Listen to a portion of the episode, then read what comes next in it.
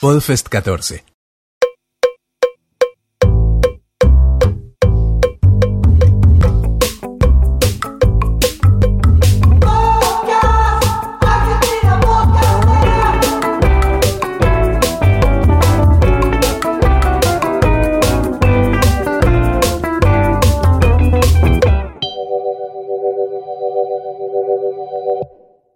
Seguimos acá en la Podfest, este, y tenemos un nuevo invitado, no invitado, pero bueno, nombre y colegio. Mi nombre es Pablo Camaraza, soy antílope en el mundo digital y soy el conductor del podcast Se viene la lluvia. Podcast se viene la lluvia, un podcast sobre juegos de mesa. Exactamente, así es. Es una cosa, perdón si suena mal, pero es una cosa rara porque todos hay muchos podcasts de videogames, ¿Viste? de y juegos de mesa. Conocen, aquí en la podcastera hay uno solo, que yo esté, porque estoy medio perdido del mundo, este que, que, yo sepa que hay.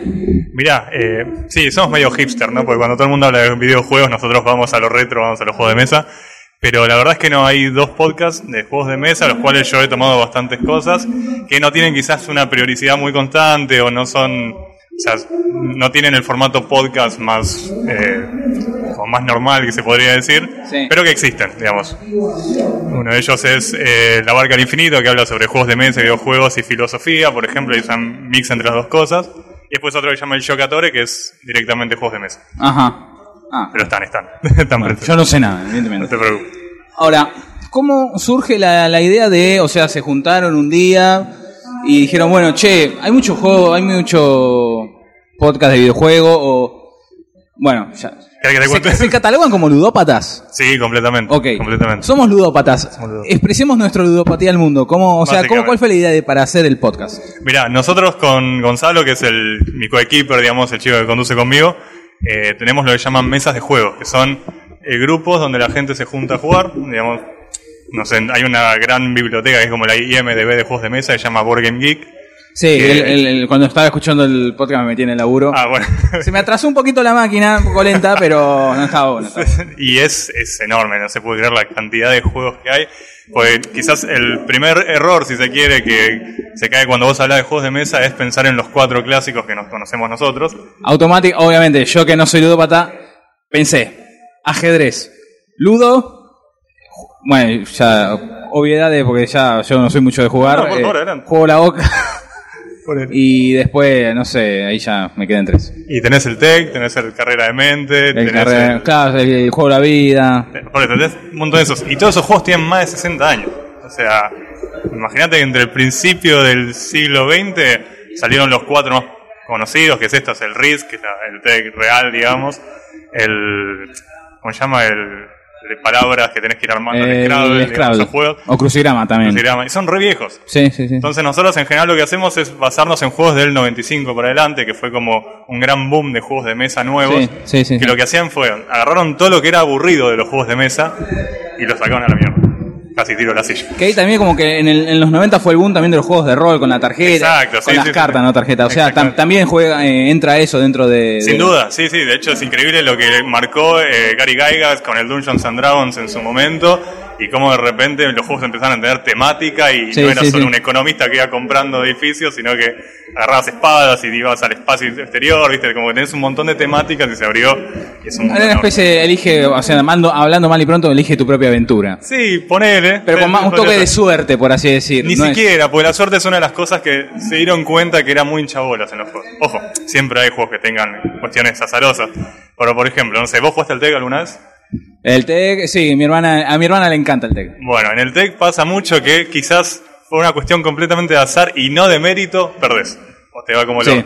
Bueno, eso se reconoce como algo del paradigma viejo. Como que no tiene sentido pierdas solo por culo, ¿viste? Por suerte. Sí, sí, sí. Entonces los nuevos juegos empezaron a incluir cosas mucho más copadas, que sean más interesantes, que sean más de meritocracia, donde que mientras mejor seas, mejor puedas jugar y no. Sí, sí, sí, sí. Y la verdad que nos encontramos como re iluminados por ese mundo.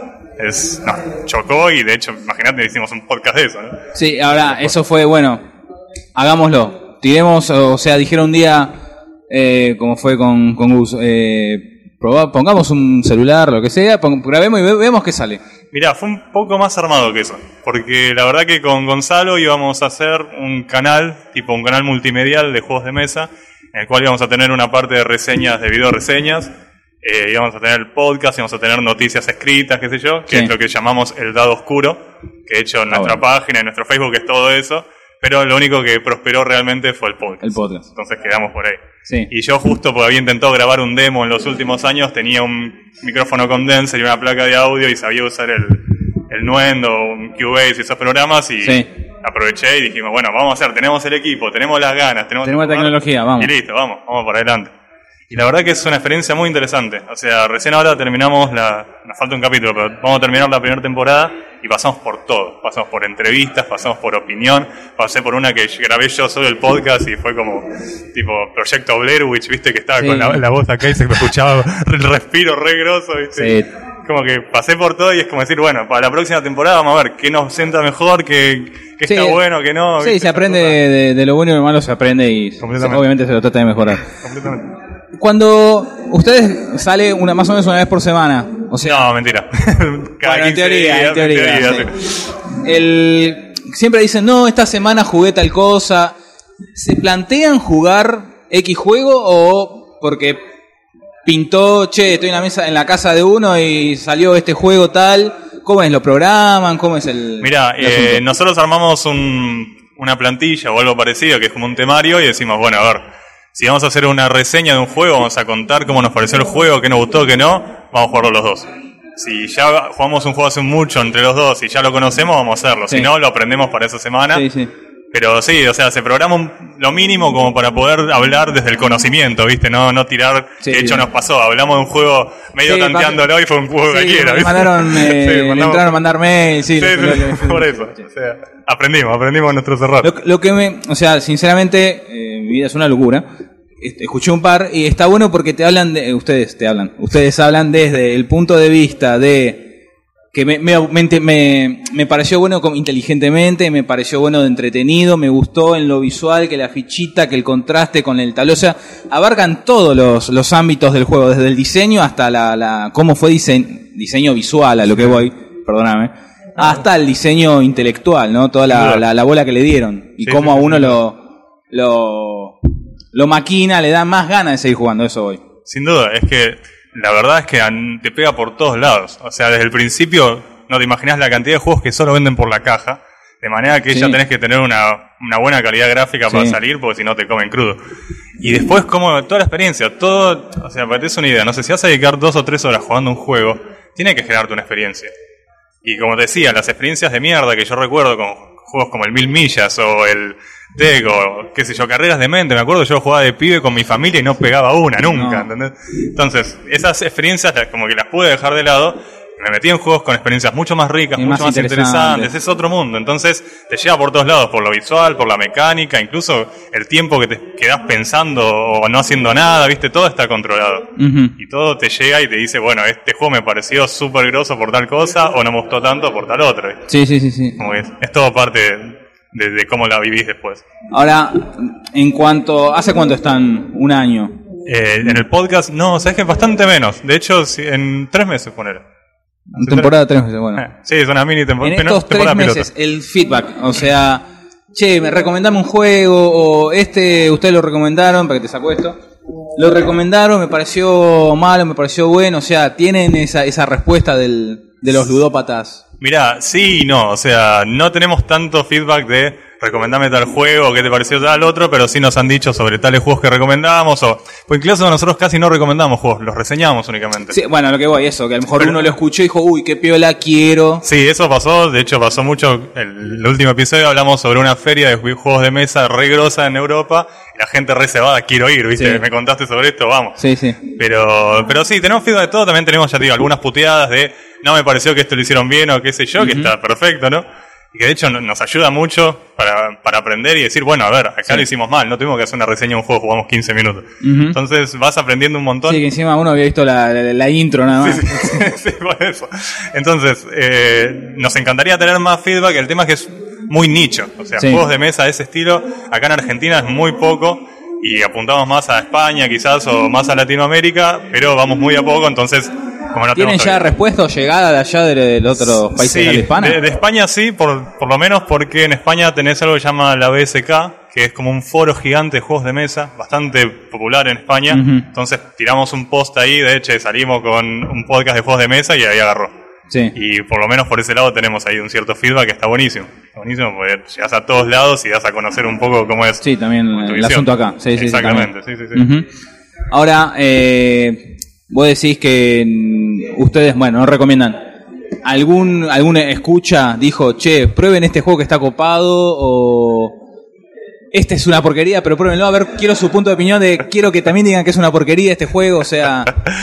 No, o sea, no a ese punto sí nos han dicho prueben este juego o recomendamos esto, incluso alguno nos dijo, me encanta Lovecraft, abren sobre los juegos de mesa Lovecraft, que hay un montón, ¿viste? Mm, sí. Digamos, tenés esas recomendaciones, pero puntualmente este juego es una mierda, a ver qué me dicen, no lo tenemos. Y de hecho, casi que tenemos una política de no reseñar juegos de mierda, porque la verdad que para salir a sacarle el cuero a un juego prefiero prefiero no, prefiero hacer una bien y reseñar Sí. un juego que me gustó, digamos. Sí, sí, tampoco es como un poco de mala prensa. Claro, exactamente, exactamente. Sí, sí, sí, sí.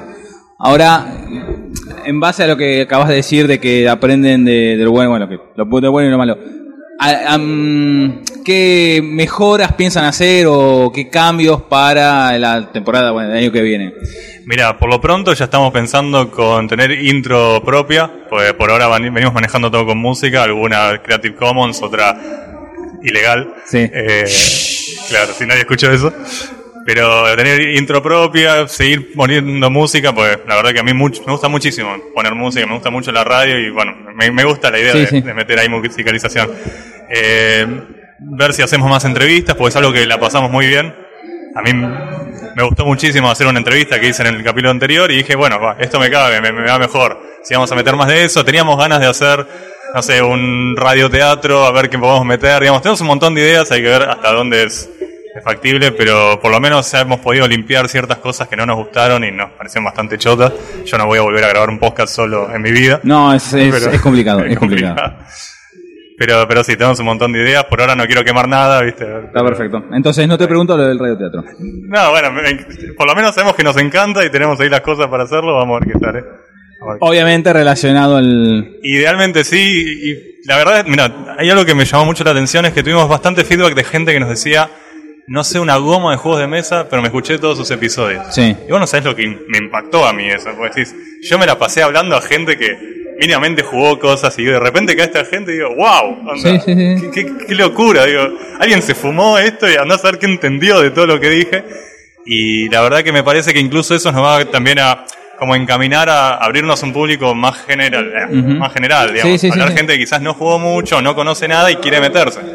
Y estaría buenísimo a ver si podemos como abarcar todo, todo ese mundillo, a ver si los levantamos y se juntan, ¿no? Sí, porque eso también es lo importante del podcast, ¿no? O sea, vos lo subís, lo ponés eh, para descargar, obviamente, Gratarola por cualquier lado, y está llegando a gente que en su vida primero o habrá escuchado un podcast o habrá escuchado un podcast de cine o de, no sé, de humor, el stand-up de Club Gabo, Claro. O el de ustedes de juego, o sea, es como que ah, estás mostrando un universo nuevo y estás acerca- acercando a la gente también a- a- al, mundo, al juego, al mundo del juego. Claro, sí, sí.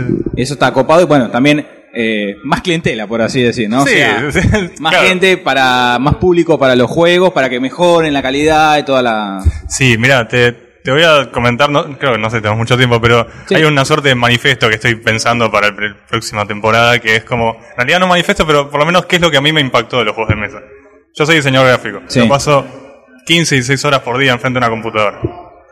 Salir a jugar un juego de mesa... Sí, es desenchufarte completamente. no te imaginas cómo, no, no ves una pantalla durante esa sesión de 5 o 6 horas que clavaba un par de juegos de mesa. Es increíble, porque es eso, es estás jugando con gente, la tenés enfrente, estás hablando con gente. O sea, es, es una experiencia que a mí me chocó tanto, sa- sacándome a violentamente la computadora y metiéndome ahí que dije, tengo que compartirlo, tengo que mostrárselo que realmente está buenísimo. Puede llegar y de hecho pasa mucho que en reuniones de amigos o lo que sea sacas un juego de mesa Sí. más o menos fiestero y a la gente Sí, le encanta sí. y no sabes cómo rompe el hielo gente que no se conoce entre sí de repente está acusando a la, la otra de traidora ¿entendés? o lo que sea no importa sí, sí, sí, sí. Es- nada, Más con, por ejemplo, mencionamos al TEC.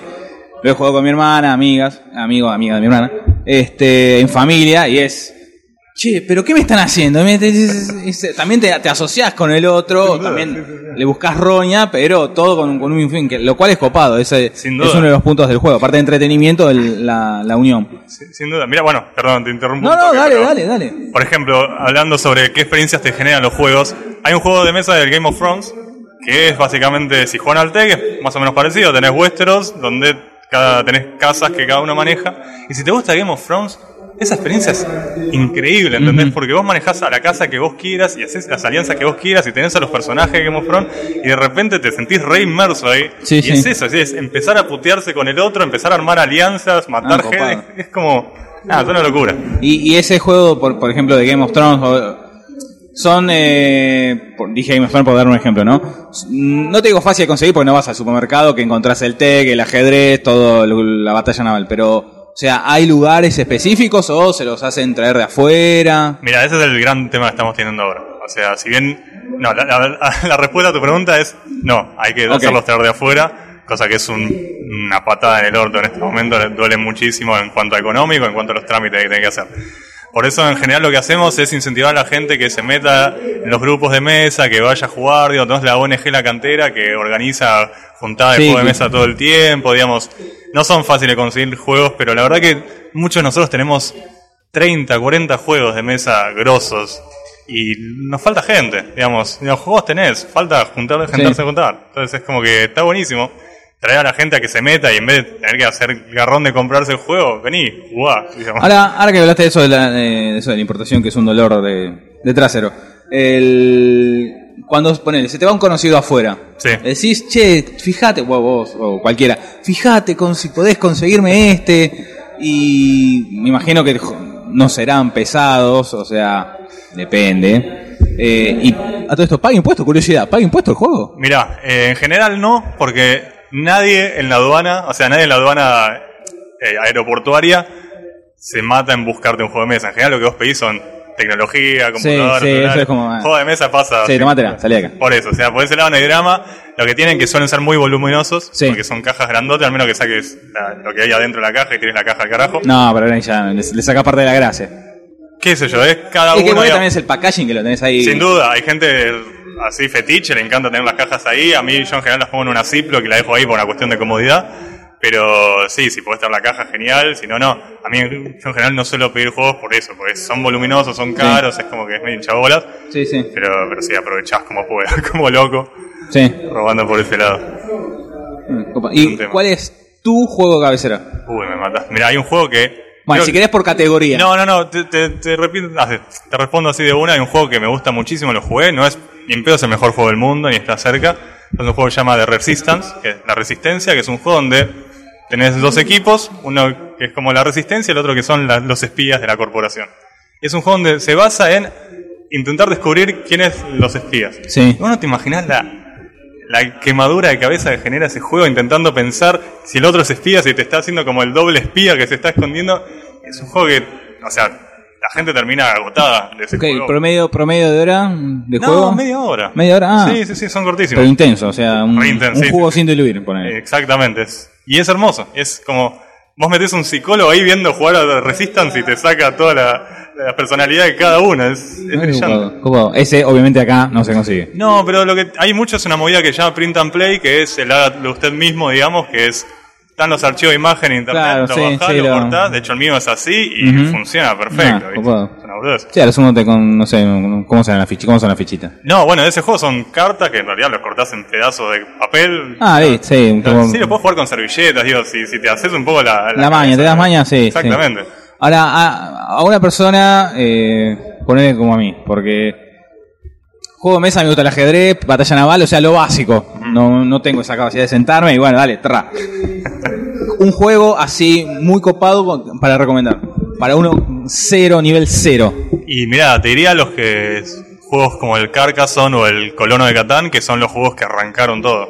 O sea, los juegos que dijeron, macho, vamos a hacer juegos de mesa en serio, Sí. que arrancaron alrededor del 95, 99, y que son los clásicos, digamos. Obviamente después tenés juegos que los agarraron, los modificaron, los mejoraron, pero esos juegos funcionan con todo el mundo, le gustan a todo el mundo, funcionan bien, son buenísimos. O sea, esos juegos sí vale la pena probarlos para la gente que nunca jugó, la mete de una en el mundo. Sí, sí, sí. sí. falla nunca. Ya, ya lo atrapa eso. Exactamente. Ahora, bueno, vos dijiste trabajás 6 horas eh, con la, con la 16. computadora. 16. ¿Cuántas? ¿16? No, trabajo 8, pero con el freelance la laburo Ah, más. ¿viste? sí, Como- bueno, obvio, sí. Estás medio día con la computadora. Salís, te pones el juego de mesa, te desenchufás porque cero. Me imagino, ya me se imagino la respuesta. Va a ser una estupidez lo que voy a preguntar. ¿Una buena película, una serie o un juego de mesa? De- no, en general sabes que una serie. Porque el- yo en particular intento jugar juegos de mesa en sesiones, de manera que decís, bueno, a ver, arranco a las 12, termino a las 8, puedo meter ahí y listo.